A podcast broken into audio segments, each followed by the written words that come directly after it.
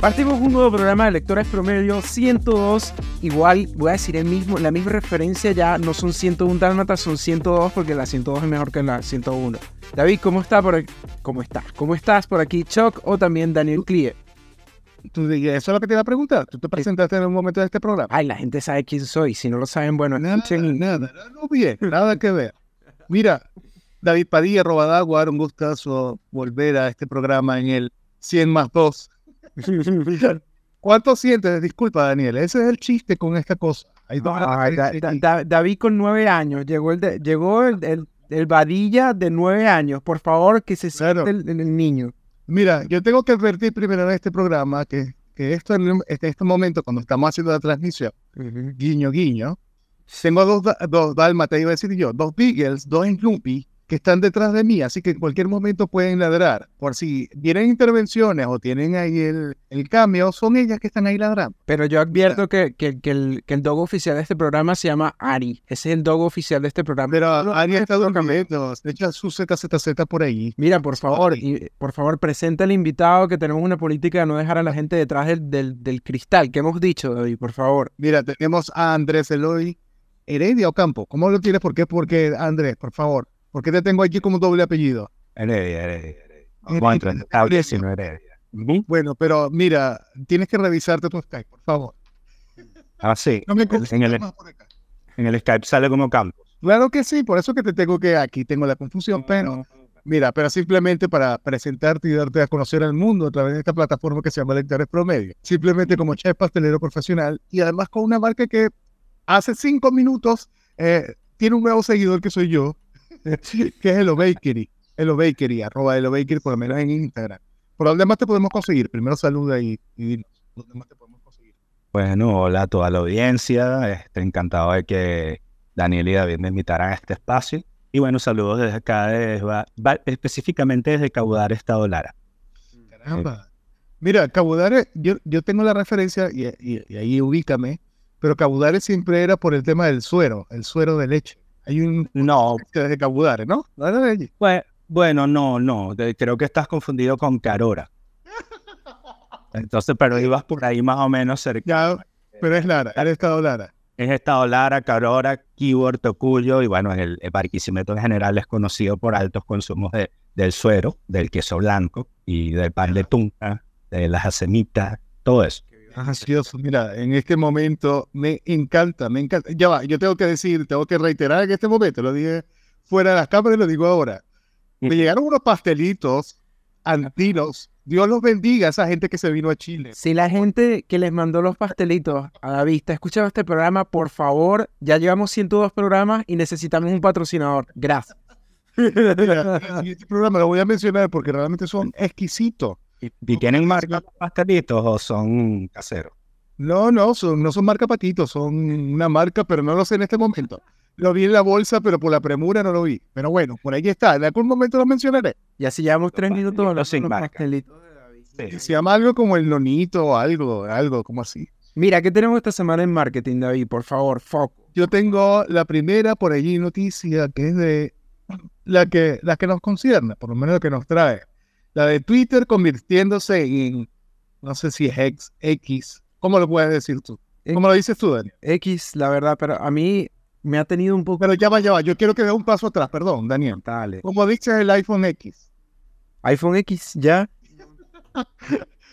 Porque realmente eh, Apple lo puso con el iPhone 10. Entonces era iPhone 10 iPhone X, no sé cómo diablo. No, pero he sido usuario de Android y teléfonos más económicos, no tengo acceso a así que... Qué desgracia. de alta clase que... Android da mucha honra. Sí, todo el rato. Mira, eso para allá. Ajá, sigue hablando de Twitter que, que me interrumpiste, ¿qué pasa? Que explica. Mira, simplemente a mí me encanta, eh, yo, yo siempre veo, porque además esta semana ha sido de, de teorías conspiranoicas, Justamente el miércoles pasado en el Congreso de Estados Unidos hubo una reunión. No tiene nada que ver con la noticia que estamos aviso, no pero en pauta. Tampoco está en pauta, pero puede ir. Pero mira, simplemente porque también es comidilla de la semana. Ya. Eh, hay, eh, en el Congreso, puedo decir nombre, apellido y cargo de este personaje, pero es de total irrelevancia porque lo que interesa es la noticia. Ya. Que dijo, oye, ¿sabes qué? El gobierno de Estados Unidos desde hace tantos años tiene un objeto volador no identificado donde hay material no humano dentro. Entonces, claro, supuestamente que este, tienen conocimiento de este tipo de material desde 1930 aproximadamente y que esto ha pasado de generación en generación. O sea, todas las teorías conspiranoicas se han disparado. Daniel, yo necesito que tú hagas un rastreo de todas las conversaciones que han hecho en Internet sobre esto. Porque, ¿cómo puede ser que la gente, mira, toda esa gente que tenía, que decía, tengo razón, ese loquito que, acumula gatos y que come comida para perros ahí por ahí escondido en lata, tenía razón finalmente esa gente. Trina tenía razón, Trina tenía razón. Eh, Homero, Homero los viernes cuando iba a beber, tenía razón también. Les traigo amor. Es demasiadas cosas juntas allí. A ver, entonces voy por esto. Porque además la noticia de tema, voy a hacer un paso atrás, porque Twitter, convirtiéndose en X, X o como lo quieran llamar, pasó casi inadvertido por este tema de los alienígenas, todo lo que ha tenido por allí.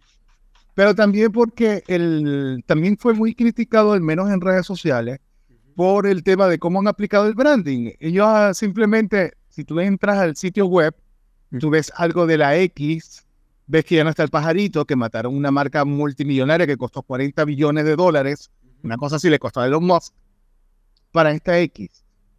Me, me gustó mucho el análisis que te compartí por ahí, Daniel. No sé si tuviste la oportunidad o simplemente le diste me gusta por, por automático. Sí, Pero es que decía, el- el análisis era que al parecer Barbie, o sea, Mattel, en, en el fondo no ha tenido aumento de ventas por la película, pero revalorizó todo el tema de la marca y le dio como un nuevo enfoque a la marca.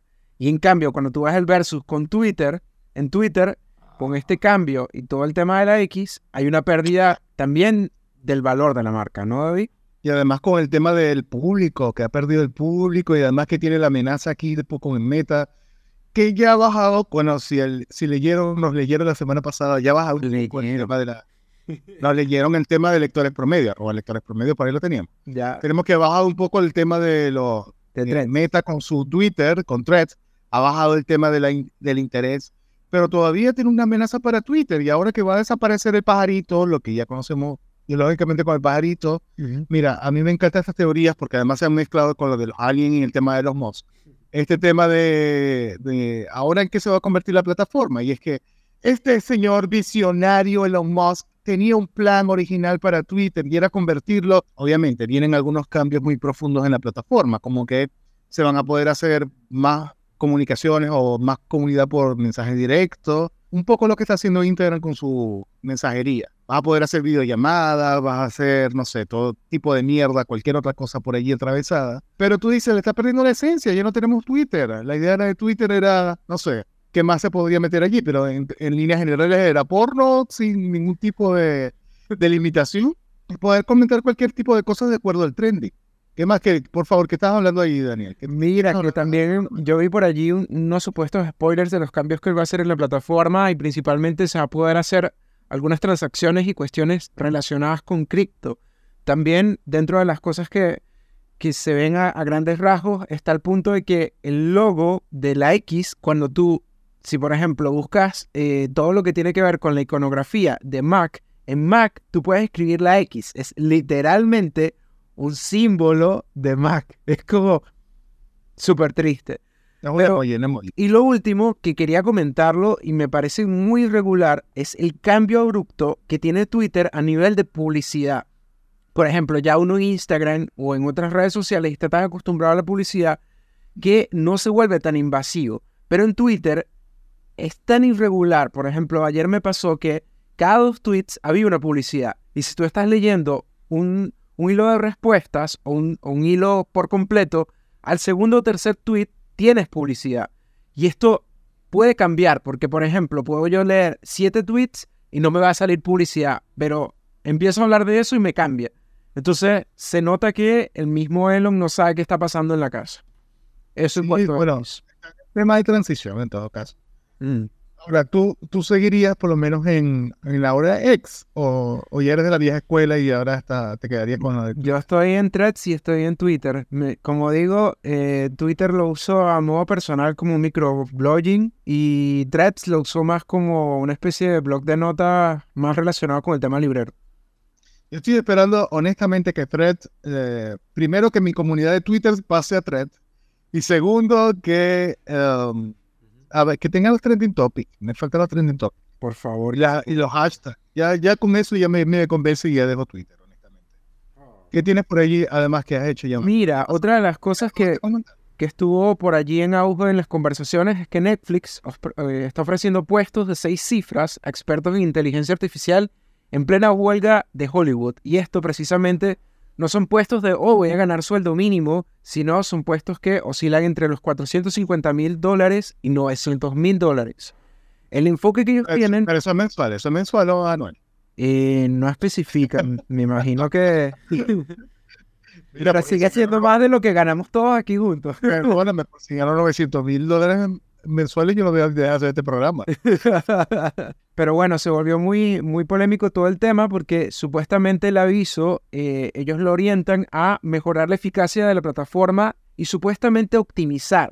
Pero claro, guiño, guiño, si tú estás haciendo todo este tema de suplantar a los actores, de, economizar todos los costos, eh, esto les conviene. Y además hay un, un- todo el elefante en la habitación que es, si tienes la, la huelga en Hollywood, como Netflix, ¿qué vas a hacer? Voy a agarrar y voy a diversificar mis fuentes de contenido. Voy a empezar a meter más, eh, programas de Asia, programas europeos y no voy a centrarme tanto en Estados Unidos. Yo creo que eso en el fondo es lo que van a hacer todas las plataformas de streaming hasta normalizar esta situación.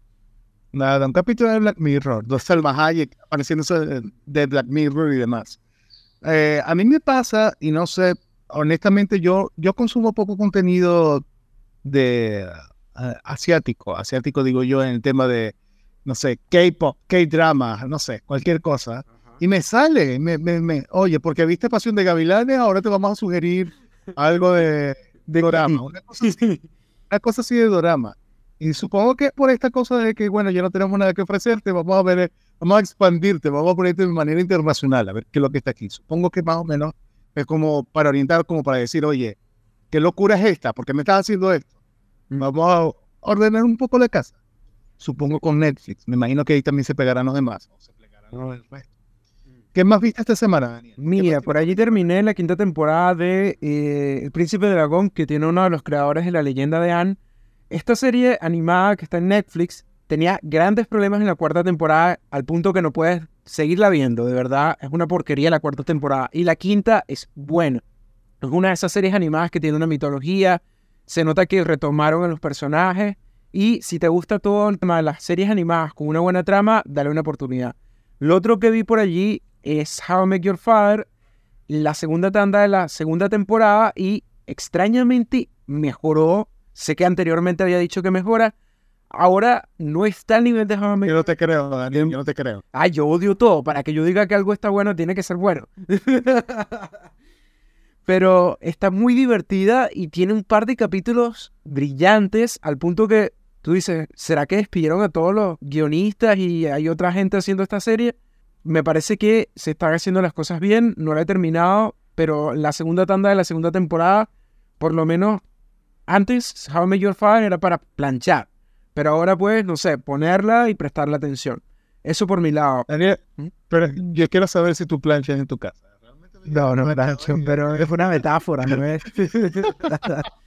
Ya, ya, ya, ¿cómo puedes yo, saber? yo en mi ¿Qué parte tengo un chip que dice, los millennials no planchamos nuestra ropa, no es necesario. Y además te, te, te migras a lugares fríos, donde lo tapas con un polerón, una, un chaqueta, un abrigo, algo y chao. sí. honestamente. ¿Ustedes que vieron esta Mira, yo, yo, yo tengo por ahí, al menos de lo que vi, ya, de lo único que me dio chance de ver esta semana, es el final de temporada de Secret Invasion, como para decir, oye, ¿qué ha hecho Marvel con su vida? Veamos, voy a encender a ver, voy a levantar a las 5 de la mañana para que no me spoileen después en Twitter, pero es que honestamente nadie estaba hablando en Twitter sobre Secret Invasion, algo de Marvel, el Mike Crane. Y segundo, qué mierda de capítulo, por amor a Cristo. Mira, eh, realmente yo tengo un problema y al menos 5 con el tema de los Yo sabía que tenías un problema, pero ¿qué pasó? No, no, el- que creo que, que Marvel más bien tiene el problema con el tema de los cierres. Eh, ya lo vimos con el tema de este nuevo Capitán América, con ese discurso interminable que a nadie le importaba, lo que quería ver era pingazo y no, no lo hubo. ¿Ya? Ah, con el tema de She-Hulk también, con el tema de eh, Miss Marvel. Oye, hay tantas cosas que puedo seguir enumerando acá. Moon Knight, que el- la serie tan buena y el cierre tan malo. Ah, Power Ranger de Moon Knight, por favor. Aquí pasa ah, exactamente lo mismo. Aquí pasa de, oye, mira, vamos a dar un, un discurso interminable, como que para decirle que este fue el momentazo de aquí del, del capítulo.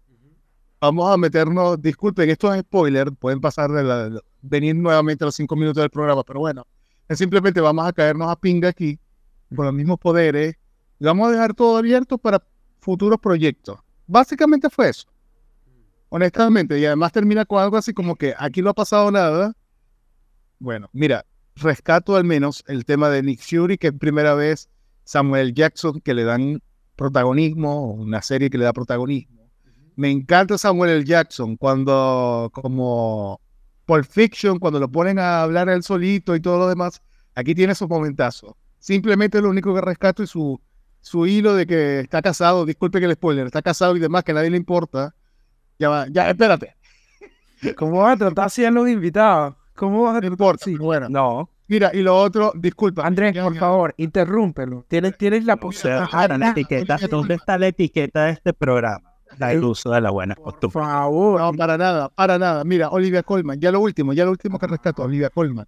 Me encanta Olivia Colman. Donde sea que la puedan poner, ella como Sonia, la ponen cada, en cada capítulo la ponen un minuto y brilla. Es estupendo. Realmente él es el mejor personaje que ha creado Marvel o el que le ha dado el puesto y además la mejor actriz para eso. Es Sí. estupenda. Dice Es lo mejor una de la serie. con que ahí tienes una polera con la cara de ella. Te lo juro, porque ella ha hecho de todo. Ella ha hecho The Crown y gana el Emmy, Oscar, que Oscar no lo prende y lo gana. Ella está en la ¿Qué- segunda temporada de ver cinco minutos y son brillantes.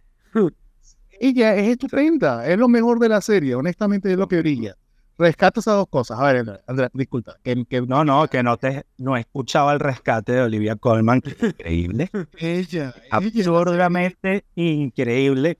Por supuesto, Samuel L. Jackson sabemos cuál es la actuación que nos va a dar. ¿Que ha brillado más en otros papeles? Sí, por ejemplo, en la trilogía de Capitán América, pues Samuel L. Jackson, ma- más que todo en las dos primeras, ¿no? Pero, pero es increíble, es increíble. Eh, el tema es que eh, eh, la historia de Secret Invasion es tan gruesa y tan extensa que cinco capítulos en una serie no es suficiente.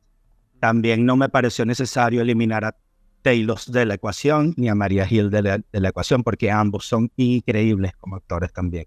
Pudieron aportar más que, que bueno, que los que les pasó. Pero bueno, este, esa era mi humilde opinión. Espero que, que eso que tú dices, ese final no cerrado, pues dé para más. A- a- eh, se vienen proyectos muy ambiciosos, si bien la fiebre de de superhéroes ha bajado, pues este, eh, yo siento que, que sí tiene que dar un auge en lo que se viene en Secret Wars y en la dinastía de Kang. Tienen muchos problemas, pero de algún momento lo van a Andrés, mira, ya, ya, un paso atrás. Mira, tú ves, por ejemplo, el siguiente proyecto que además conecta este, es mi, eh, la- de Marvel. ¿Tú le ves algún interés a ese proyecto? ¿A ti te, te, te provoca ir al día del estreno? Honestamente. Es, que- es que, es que, oye, ¿para qué te voy a decir que no? Si sí termino yendo a los estrenos siempre. Ya. Mira, Eso es me que- me intriga para ver cómo conecta, porque realmente los personajes son súper buenos, pero no sé, después de esto lo que he visto, honestamente ya estoy como que voy a verlo en Cuevana 8. Esto es lo que estamos viendo nosotros es fase 5, ¿no? Sí, me parece, ya creo que, no, Sí, eh, ¿no? claro, sí. Fase 5 porque la cuarta terminó con Black Panther, eh, la última de Wakanda Forever. Yo diría que las 5 ya debería cerrar pronto y darnos cabilla con las 6, porque si no, Ya lo Ah. que sea, honestamente ya Marvel ya desaparece ya. sí, sí, sí. Pero bueno, la, la huelga tampoco nos está ayudando. para No, para nada. Que, para- que además, si lo, si lo pensamos, al que más le conviene la huelga es a la gente de DC. Nada, y me gusta más Iron No, Man, por- Oppenheimer, ya chao. Sí, bueno. anoche vi Oppenheimer Qué maravilla, de verdad. Voy a seguir.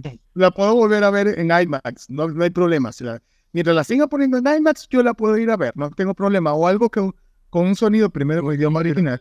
De verdad, Sí. me encantó. Sí. Ya, El libro. Sí, es una cosa demasiado larga, pero realmente brutal. Muy, muy bueno. Todavía, o sea, te deja como descompuesto. Porque al final es un personaje muy complejo y polémico. Sí. Pero lo terminaste el libro. Sí, por ahí está la reseña. mi- mi- mi- hasta tú le habías dado like. Qué triste. Pedir automático. de- Qué hipocresía, vale. Cuarta hipocresía. Me parece que alguien le da like por eh, así. En automático, a la, me- a la medianoche, me parece. Sí, yo creo. Daniel, ¿viste algo más en esta parte del, del programa? No, Comentar. Por esta ¿Cómo no viste nada más? Mira, tienes una sola tarea, que es ver el programa. ¿Cómo no viste el programa esta semana? tengo una vida de adulto que no me deja ver más. Hay que limpiar el... Sí, es lo que toca pasar. Mira, pasemos a Andrés. ¿Quieres? ya, ¿Tú quieres, démosle. tú quieres eh, a- apretujarlo con las preguntas? Mira, veamos.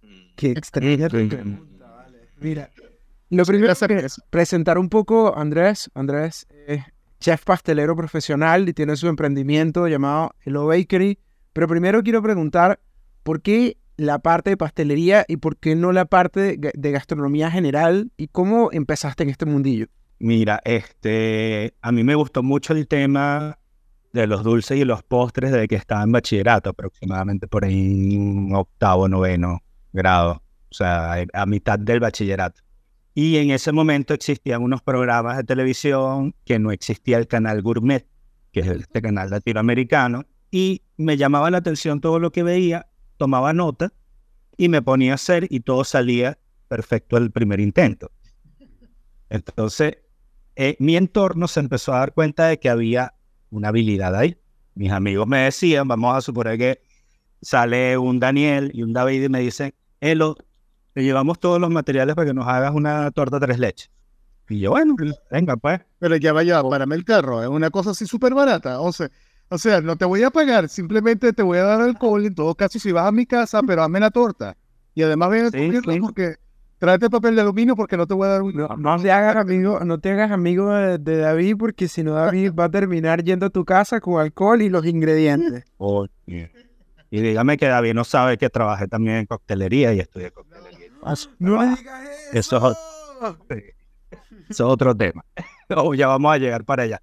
Entonces, este, siempre me gustó la pastelería de un modo empírico y, y con unas buenas habilidades, pero nunca me llamaba la atención. O sea, la cocina salada también te la hago y te la hago muy bien, pero no la he estudiado a profundidad. He hecho algunos cursos de comida asiática, de comida japonesa, eh, pero, pero no me he estudiado, no, no me he metido en un instituto a estudiar eh, cocina profesional, nada de eso. Ni cocina mantuana, ni cocina criolla, nada de eso, pero, pero sí se me da, ¿ok? Entonces, este, por ahí en el, hace unas lunas atrás, tuve un viaje a Estados Unidos y conocí una pastelería dedicada a cupcakes. Hubo un momento en que aquí la fiebre de cupcakes se desarrolló exponencialmente. Y yo me traje unas recetas de allá y unos libros. Y lo que conocen hoy como Hello Bakery, antes era Hello Cupcakes. Solo era dedicado a cupcakes. Tanto, tanto full plomo, de full plomo me refiero a azúcar, manteca, mantequilla, huevo, todo, la leche, todo eso Nada like, estaba allí, nada like, pero empezó un grupo de personas que se cuidan, que trotaban, que la cosa, que nos decían, me decían, perdón, no nos puedes hacer una versión fit. Y yo, bueno, entonces eso era incursionar a otro mundo. Y bueno, también Esa gente saqué, sí, sí, eh, y trotan. Bueno, yo en ese momento trotaba con ellos, estaba un poquito aburrido, pero bueno, sirvió. sirvió de público, de, de, de clientela. Y bueno, pasaron los años, este, vinieron las crisis políticas, económicas y sociales que ya sabemos. Empezó a escasear una serie de materiales con los que yo trabajaba, porque lo que yo caracterizaba era el uso. Mientras aquí la mayoría de la, de la pastelería de panaderías y repostería te utilizan margarina vegetal o te usan mantecas vegetales para abaratar costos, por lo menos, por ponerte un ejemplo de, de, de lo que representa mi marca en términos de calidad, yo solo uso mantequilla, mantequilla pura. ¿ok? Ya. Entonces ahí viene uno de los principales cambios. Yo no uso choco- chocolate sucedáneo, que es el, el chocolate de mentira, sino que uso chocolate este, de verdad, desde un 42% de cacao hasta 75%. Y bueno, ahí empecé yo a diferenciarme de otras marcas y empecé a hacer estudios un poquito más profesionales, pero en modo cursos, porque aquí en Barquisimeto no existía academia de pastelería como tal. Entonces, eh, la gente me decía, pero ¿por qué no estudias cocina? Bueno, porque es que tú ves que todos los cocineros se echan tres en la parte de pastelería, que es lo que a mí me mueve. Entonces, ¿qué diferencia voy a hacer yo en un instituto eh, gastronómico de cocina internacional donde no le exigen la parte de, o sea, no hay una exigencia en los exámenes intermedios ni en los exámenes finales al que te estudia cocina internacional para la sección de pastelería. Entonces yo decía, yo me, yo me quiero especializar mi única alternativa por el momento era Valencia y Caracas, pero entonces eso implicaba también mudarme del trabajo que yo traía. Eh, y bueno, es un amigo mío que es un gran pastelero reconocido a nivel nacional, que se llama Emerson Freites, que fue mi mentor a nivel profesional, me dice, estoy sacando toda la permisología ante el, ante el Instituto Superior de Educación, como es el Ministerio Popular para la Educación en Venezuela, para inscribir, o el ministerio, sí, no sé, para inscribir eh, lo que va a ser la primera academia de pastelería en Barquisimeto. Y bueno, yo le dije, quiero estar en tu primera promoción, y así fue. estudié a nivel profesional y incluso pasé a ser parte de sus primeros profesores para lo que fueron, yo gradué tres promociones de pasteleros también. Eso me sirvió a mí para, para afianzar conocimientos, pero si uno quiere volar, pues no te puedes quedar este, estancado en un instituto. Se, aprende muchísimo, sí, pero yo quería hacer otras cosas que implicaban dedicarme solo a eso. André, André, yo quiero que me des ya, pero ya en este preciso instante, tres postres en lo que te destaque. Por lo menos que digas, oye, nadie lo hace mejor que yo. O si lo ha hecho, todavía no ha nacido, esa persona que todavía lo hace. El macarrón francés, que, que es, uno, es un pináculo de la pastelería, no todos los pasteleros te logran hacer el macarrón perfecto. Yo me dediqué mucho tiempo a eso. Por eso me retiré de la academia, me retiré de ser profesor en una academia para dedicarme. Es como, es un doctorado dentro de lo que es la pastelería. Ese sería mi producto estrella, yo hecho sin intención, porque vuelvo y repito, evolucionó en los cupcakes a lo bakery porque ya no solo me basaba en puro cupcake, sino en todo lo que abarca la pastelería, el pastry en general, el bakery en general. Entonces, este, sin querer queriendo, la misma clientela, de hecho, ahorita acababa de llegar y estoy en una tienda de repostería y se acerca una señora y me dice, tú eres el de los macarons, ¿verdad? Y yo me quedo así, todavía me sorprende ese tipo de, reconocimiento. Eh, lo acepto con, mucho cariño, pero es eso, volvieron el macaron al producto número uno porque creo que es una de las cosas en que más me destaco. En Barquisimeto pueden existir eh, junto a mí dos personas más que hagan macaron y no más. Entonces la competencia es muy bajita, casi nula.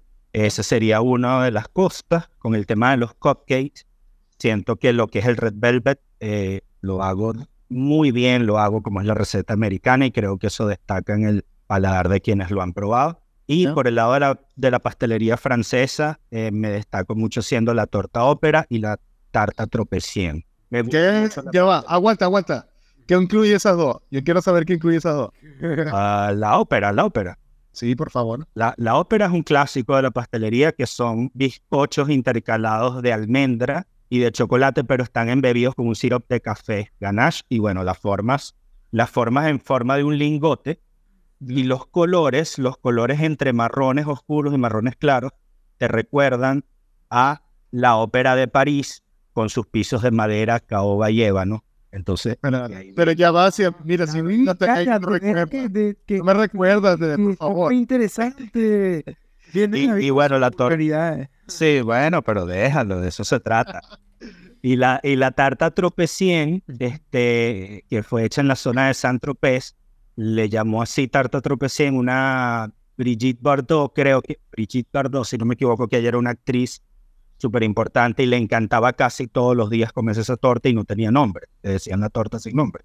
Pero ella dice, si está en San Tropez, ¿por qué no le ponen la tarta tropecien? Y eso es una masa brioche, ¿verdad? Que está rellena de una crema pastelera eh, aireada con, con crema montada y granos de azúcar. Es espectacular. Una cosa en que se derrite en la boca de un modo que no te puedo explicar. Yo, tengo un par de, preguntas. Lo primero, esta semana me enamoré de una torta llamada torta Catalina. ¡Qué brutalidad! Es... De verdad. Y eso que era de supermercado. y eso que era de supermercado. Sí, pero era en un supermercado premium y la cuestión brutal. De hecho, la quiero comprar en Santiago porque la comí en otra región y, y súper cara además. muy, muy cara, pero la torta me parece que lo vale. Lo segundo, preguntarte cómo ha sido el trabajo de, publicitar y de, de, ver todo el fenómeno de la pastelería y de los dulces a nivel digital. Bueno, es algo que se tuvo que hacer sí o sí. Em, era el siguiente paso a dar, porque no puedes, eh, ya esa publicidad por volantes, yo creo que está un poco este, arcaica ya, ¿no? Entonces cuando entramos a Instagram y, y ves todo lo que hace la gente, y yo decía, ¿y cómo hago yo ahora? Entonces tuve que tomar, por ejemplo, en mi, en mi caso personal, cursos de fotografía móvil para alimentos, porque el móvil era, es mi herramienta actual para todo, ¿no? Tuve que instruirme en cursos de marketing también, conocer más las herramientas de Instagram para poder monetizar a través de ella. Entonces, eh, comprendí, por ejemplo, en mi caso o en el caso culinario, que a la gente le encanta, por supuesto, la foto producto, pero foto detalle, que tú le muestres ese producto como que se sale por la pantalla o que casi lo pueden probar, ¿no? Y bueno, para eso tienes que tener una serie de conocimientos, tanto de tu celular, de la iluminación, de todo ese tema, ¿no? Por un, por un lado, importante porque Instagram no te cobra como tal la publicidad, al menos que tú la quieras pagar y llegar a otros mercados. Pero te estoy hablando en un principio cuando la usé, porque ahorita es, necesario, es necesario hacer una pequeña inversión si quieres llegar eh, a abarcar más audiencia. Entonces, este, todo es interesante. Tienes que ir a la par eh, con tecnología, eh, no resistirte a los cambios. Y bueno, por ahora es la única herramienta que sigo utilizando. Hay gente que me hablaba de TikTok, a veces entro, no le consigo ¿cómo voy a llegar a través de TikTok a más audiencia aquí? Porque a mí no me interesa tanto ganar demasiados seguidores, o sea, porque tú, dirás, bueno, tengo 20 mil seguidores, pero esos 20 mil, ¿cuántos me compran? ¿Entiendes? Que es lo que a mí me interesa al final, porque yo vivo de esto. Si yo no la muevo, o sea, a mí no me sirve un like, yo con un like no como. No sé si, si, si me entienden, si, si me explico en esa parte. Entonces, bueno, ¿Cómo ha sido el tema? ¿Has participado, no lo sé, en concursos, en eventos? ¿Y tienes alguna anécdota de algún caso que tú digas, oye, esta torta yo creía que era más fácil y me pasó algo y fue totalmente traumático? Sí, sí pasan los, los errores. yo no estoy exento de errores. En cuanto a concursos como tal de pastelería, no he participado. Yo he participado, o sí he participado, pero en calidad de jurado. Entonces, este, en exámenes finales de pastelería, en algunos concursos. Eh, hay algunas marcas que me han hecho invitaciones que para mí han sido sumamente importantes y beneficiosas porque ha quedado, ha quedado ese, se ha logrado una conexión interesante entre marcas. Por ejemplo, quizás uno de los trabajos más importantes que hice fue con Ron Diplomático, quienes me contactaron hace años para elaborarle tres postres con la línea principal de sus rones para hacer un intercambio en redes que ellos tuvieran que publicar, ¿verdad? De un chef acá venezolano y este, que de algún modo yo llegara a otras audiencias. En base a ese positivo trabajo me volvieron a contactar para hacer un detalle a ellos cada cierto tiempo, lo que es Dulce y diplomático, traen gente de distintas partes del mundo que son especialistas como mixólogos y bartenders, eh, gente de Rusia, gente de Londres, eso fue increíble la cantidad de personas que vinieron y querían que yo les hiciera un detalle con algo de pastelería. Entonces les elaboré una caja de macarons en donde cada macaron lo identifiqué con la línea principal de errores de, de ellos y cada macaron tenía un color identificando la botella y yo hice una leyenda de una tarjetita en inglés donde explicaba qué sabores este, añadí en cada macaron. Y bueno, esa gente se volvió loca. La caja quedó muy bonita y, y eso me sirvió. También tuve una, una alianza con, con la gente de Natulac, que Natulac es una compañía acá que trabaja lácteos. Específicamente ellos se han posicionado como número uno con las leches condensadas, leche, leche líquida. Eh, cremas de leche, eh, arequipe o dulce de leche. Y bueno, este, eh, ese trabajo también fue importante. Y hoy casualmente me dijeron, me dijo un empleado de Natulac, te vemos en una pantalla en la empresa y yo no sabía, en planta, donde apareces en ese evento. Y yo me quedé así como con Dorito. Y dije, ¿qué? No sabía porque yo, yo, yo veo es lo que veo en las redes, ¿entiendes? No más allá. Pero, pero sí, todo eso ha sido súper, súper bien. Andrés, mira, te tengo, te tengo un, reto express acá. Mira, Te voy a mencionar tres ingredientes y tú tienes que decirme qué propuesta postre me puedes ofrecer a partir de eso. ¿Sí? Guau. ¿Aceptas? A- ¿Acertas el desafío? Mira, te voy a decir tres ingredientes. Anís cartujo, Ah. clavitos de olor, ¿sí? Y leche de cabra. ¿Qué harías o qué me propondrías con eso? Es lo que hay. Es lo que hay. Mira, te invité a beber a mi casa y es lo que hay en el refri.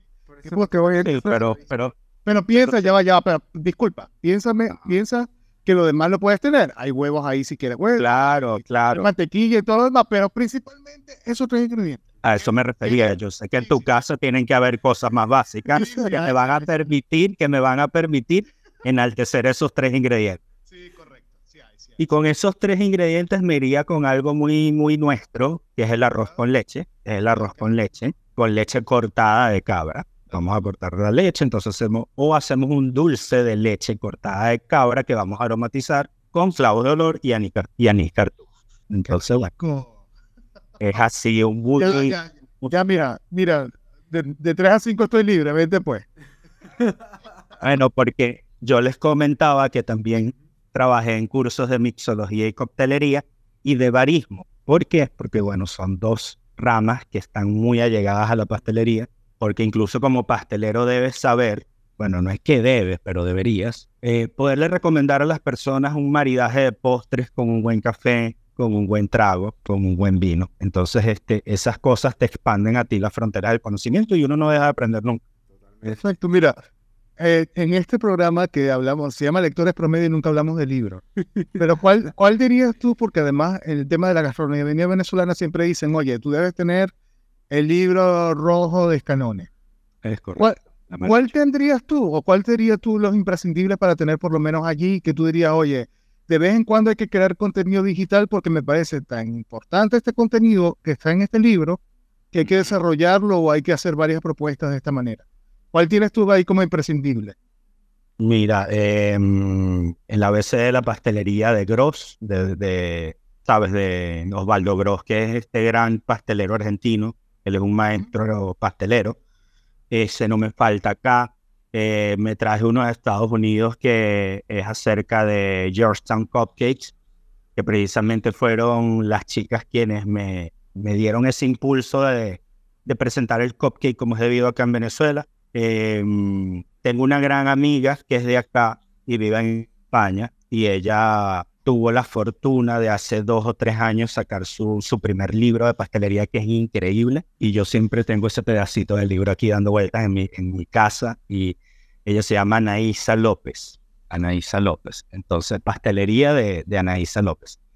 Y bueno, es que, es que hay tantos que, que, que bueno, no te puedo. El descanone, por supuesto, si nos vamos a términos tradicionales, porque él introduce allí o deja plasmado allí todo, pa- gran parte del patrimonio cultural de Venezuela, no solo en comida salada, sino en los postres. Eh, las tortas de jojoto, las tortas de plátano, el negro en camisa, la torta melosa del Libertador. O sea, hay muchas cosas que esa parte también la he querido como que rescatar. Siento que se está perdiendo bastante, pero igual también hay una línea de chefs y importantes en, en, en Venezuela que lo están haciendo en conjunto con la comida salada. Ya para ir cerrando, quería preguntarte también, no es tanto un reto, sino una pregunta más capciosa.